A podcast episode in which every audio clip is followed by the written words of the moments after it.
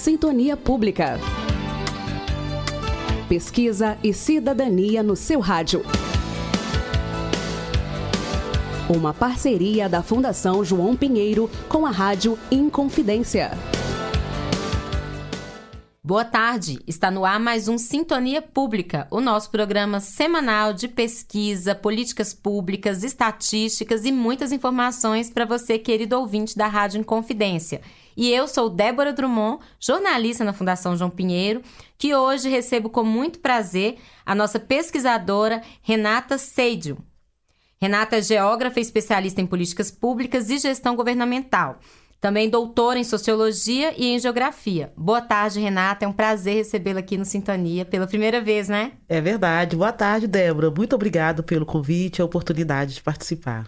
Prazer é todo nosso. Comemoramos nesta quarta-feira, 16 de outubro, o Dia Mundial da Alimentação, instituído há 27 anos pela Organização das Nações Unidas para Alimentação e Agricultura, a FAO.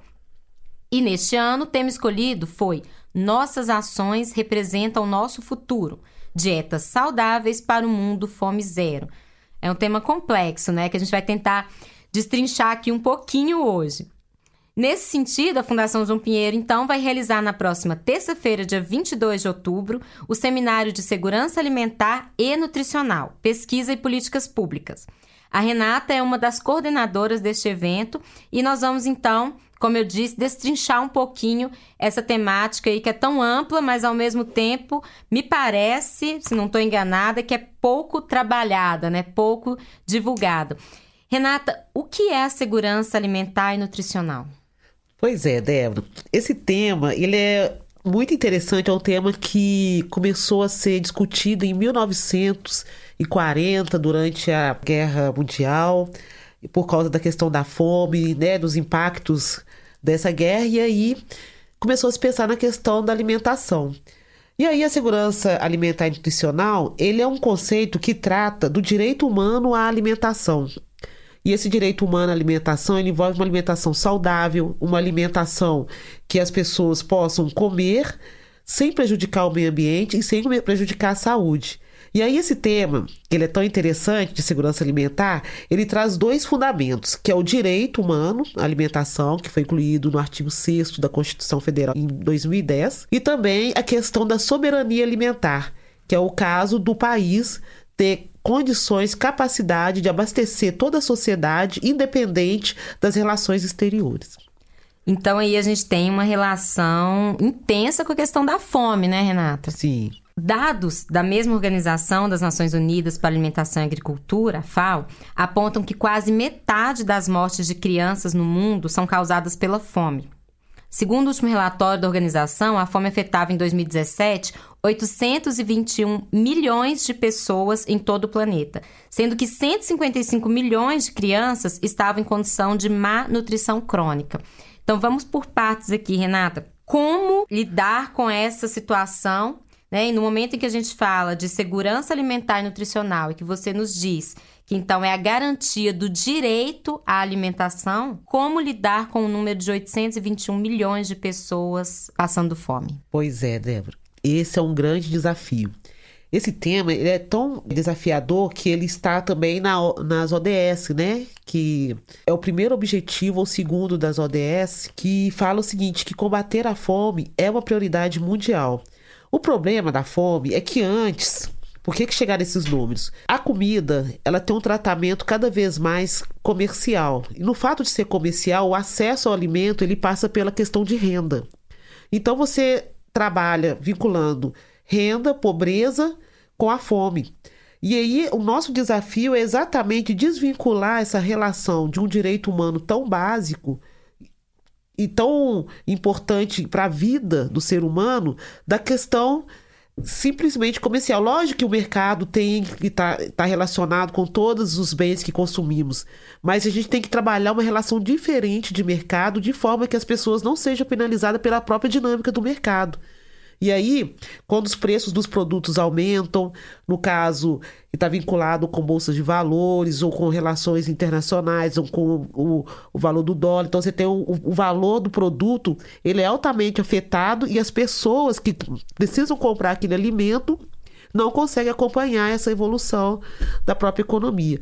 Outra coisa é que muito tempo é, nós da sociedade achávamos que a fome ela era um problema do indivíduo.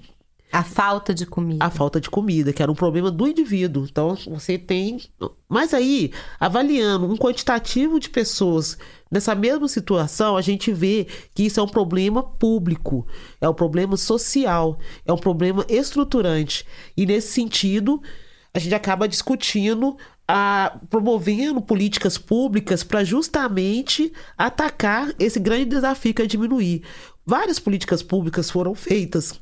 No, no início dos anos 2000, é, com marcos legais, normativos, é, políticas públicas de acesso à alimentação para a população, de aumento de renda, vinculado com a política de assistência social, política de, de agricultura, para justamente tentar é, criar um desenho que possibilite o acesso das pessoas aos alimentos, né? E que é, e esse fato fez, de acordo com o relatório da, da FAO, ela fez um relatório que de 2004 até 2013 ou 2014, a, o Brasil conseguiu abaixar em 50% o número de pessoas em estado de fome, né? É... Nós temos um dado aqui que no Brasil 2,5% da população está em situação considerada de fome ainda, né? Dados de 2017 da, da FAO. Exatamente. Só que após um período de 2015 Infelizmente, aí são dados técnicos mesmo, né? Não sei o que estou falando, são dados da FAO. A fome no Brasil começou a aumentar. Aí tem toda uma conjuntura, se é desemprego, o que, que é, isso aí é uma a coisa que tem... A crise mundial também. Exatamente. A nossa crise política no Brasil, né? Exatamente. Então isso tudo afeta, sabe? A questão do número de pessoas nessa situação. E nesse sentido, a fome ela começou a voltar de novo como uma preocupação, no caso nosso brasileiro. No país, no mundo, a fome afeta maior os países do sul em relação aos países do norte. O país do norte não tem tanta fome. Então você vê uma vinculação, uma divisão né, internacional aí desses desses números. Então, os países africanos, os países é, do Oriente, da América Latina, são os países mais afetados por essa fome.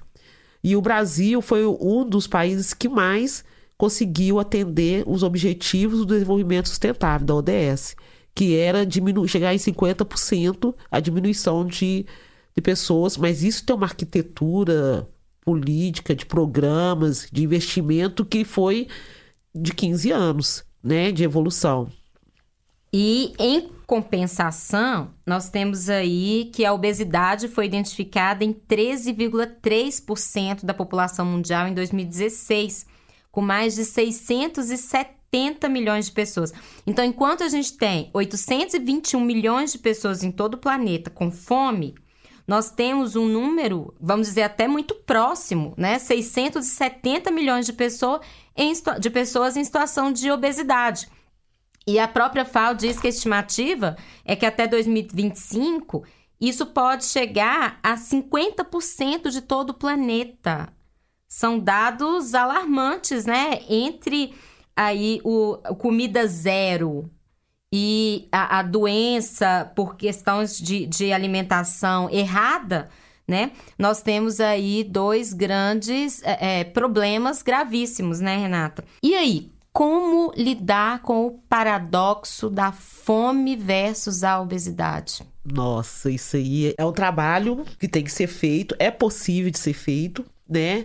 O que a gente, como a, a preocupação, a fome, né? Ela foi um problema tão tão forte, né? Tão profundo, tão estruturante. As políticas de segurança alimentar ficou muito voltado para o acesso, né? Para as pessoas terem acesso ao alimento, mas esse acesso ele não foi qualificado, ele foi quantificado. Então o acesso a muita proteína, muito carboidrato, a muito, porque o acesso ele se dá pelo ou pela doação ou pelo poder de compra. E aí, um parêntese, Renata, você me falando isso agora é interessante. Uhum. Uh, pensando aqui que a própria cesta básica, aquilo que a gente chama de cesta básica, a cesta básica é o quê? Tudo processado né? Tudo a gente tem ali o açúcar processado, Exato. o café, o macarrão, né? O biscoito, né? O próprio óleo, o arroz e o feijão, ok, mas ainda assim são produtos industrializados. A gente tem ali produtos industrializados. Exatamente. Né? Na cesta básica. A cesta básica, ela não tem frutas, verduras, legumes exatamente, e carne. Exatamente, né? exatamente. E isso é uma discussão que a gente traz, né? A própria cesta básica, ela agora com uma, outras políticas, por exemplo, política banco de alimentos, é, compras é, institucionais da agricultura familiar, são elas qualificam, elas complementam a cesta básica com essa com essa falta, né, de de fibras, de verduras, né? E então assim, é um trabalho muito bacana essa política pública que é da compra institucional é, de doação de alimentos para os CRAS, né? Então é uma parceria muito grande com os CRAS. E aí, nesse negócio da, da produção, do acesso a quantita, quantitativo dos alimentos, a gente não trabalhou muito a questão da educação alimentar e nutricional, da educação para o consumo. Então, a população nossa brasileira, diferente de outros países, um dos países que eu conheço, assim, que eu trabalhei e pesquisei, que foi a França, você vê um hábito do consumidor de ler o rótulo, de saber aonde vem o alimento, de saber a quantidade. Quando você, por exemplo, é, compra o suco de caixinha aqui no Brasil. Agora você pode ver no supermercado que vem mudando essa concepção. Sim. Mas quando você compra o suco de caixinha, antigamente era 5% fruta e o resto era aroma artificial de. era menos fruta. Uhum. Quando você chega, quando eu cheguei na Europa, por exemplo, e eu fui olhar um, um, suco de abacaxi ou de laranja, que são de frutas tropicais, o suco, então que ele vem, vem né, importado. Vai do Brasil, Vem né? do Brasil, do Martinica, vem, vem era no rótulo era 95% suco, 5% água, sem conservante, sem aromatizante e o preço era mais barato do que o próprio refrigerante. Ou seja, o suco de caixinha que a gente achava que estava tomando correto, porque era suco, ele tinha um excesso de açúcar extremamente elevado. Então, essa, essa ideia da, do, da educação alimentar e nutricional ela é fundamental para a gente combater essa questão da obesidade junto com as famílias. Isso chama informação. É, as, essas novas formas de consumo, né? Elas precisam ser trabalhadas, mas é como você falou, a gente tem um problema gravíssimo na educação brasileira. A gente tem um analfabetismo funcional muito grande. A gente tem pessoas uh, praticamente analfabetas que estão em cursos superiores, né? Uhum. Mas que sabem ler e escrever, mas não conseguem interpretar. Daí a gente ter o hábito de ler uma bula de remédio ou um rótulo de alimento, a gente ainda tem um grande caminho aí a, a galgar pela frente, né? Daí a trocarmos um fast food, um McDonald's por um prato de salada, talvez a gente ainda tenha algum caminho longo aí para galgar. Sim. Mas, Renata, uma outra questão interessante é que lá na Fundação João Pinheiro, nós, além do seminário que vocês estão promovendo na próxima semana, nós temos também uma parceria com a Prefeitura Municipal de Belo Horizonte e a UFMG de promoção da alimentação saudável e sustentável, não é isso? Exatamente. A Fundação João Pinheiro, ela faz parte de. Ela aderiu a um, um programa de desenvolvimento da agricultura orgânica, agroecológica na região metropolitana de Belo Horizonte, coordenado pela Prefeitura de Belo Horizonte, pela Subsecretaria de Segurança Alimentar. E o objetivo dele é justamente criar um sistema é, de certificação participativa dos produtos que vêm da agricultura familiar e agroecológica para dar segurança ao consumidor sobre esse acesso. Então, a gente tem uma grande organização é, entre ONGs, consumidores, produtores, que tem tentado produzir um alimento mais saudável, tanto para a saúde do consumidor, quanto para o próprio meio ambiente, pela preservação do meio ambiente. Excelente. E também temos, é, inclusive, vamos ter essa apresentação no seminário dos alunos Daniel Neri, Gabriela Saville e Kelly Raíssa Cardoso, que são alunos do curso de especialização, desculpa, do curso de administração pública da Fundação João Pinheiro, um projeto sobre as percepções dos beneficiários e permissionários dos sacolões abastecer aqui em Belo Horizonte. Vale a pena aí para quem quiser conhecer um pouquinho também desse projeto, participar do nosso seminário, que vai acontecer então no próximo dia 22 de outubro, na terça-feira. O seminário é gratuito, as inscrições são gratuitas. e vai acontecer das 9 às 17 horas no auditório principal da Fundação João Pinheiro, na Pampulha, na nossa sede, que fica ali na Alameda das Acácias, número 70, no São Luís. Como eu disse, as inscrições são gratuitas e podem ser feitas entrando no site da Fundação João Pinheiro, né? www.fjp.mg.gov.br. Renata, infelizmente nosso tempo é curto, Sim. já se esgotou, mas é, foi um prazer imenso te receber e gostaria que você voltasse muitas e muitas vezes para falar com a gente sobre esse e outros temas aí de tanta relevância e que muitas vezes não são né, bem explorados. Ok, eu, eu que agradeço. Muito obrigada. E obrigada a você também, querido ouvinte da Rádio Inconfidência, por ficar aqui conosco nessa sexta-feira. Continue aí com o nosso querido Reni. Boa tarde, um ótimo fim de semana e até sexta-feira que vem, se Deus quiser. Sintonia Pública. Pesquisa e cidadania no seu rádio. Uma parceria da Fundação João Pinheiro com a Rádio Inconfidência.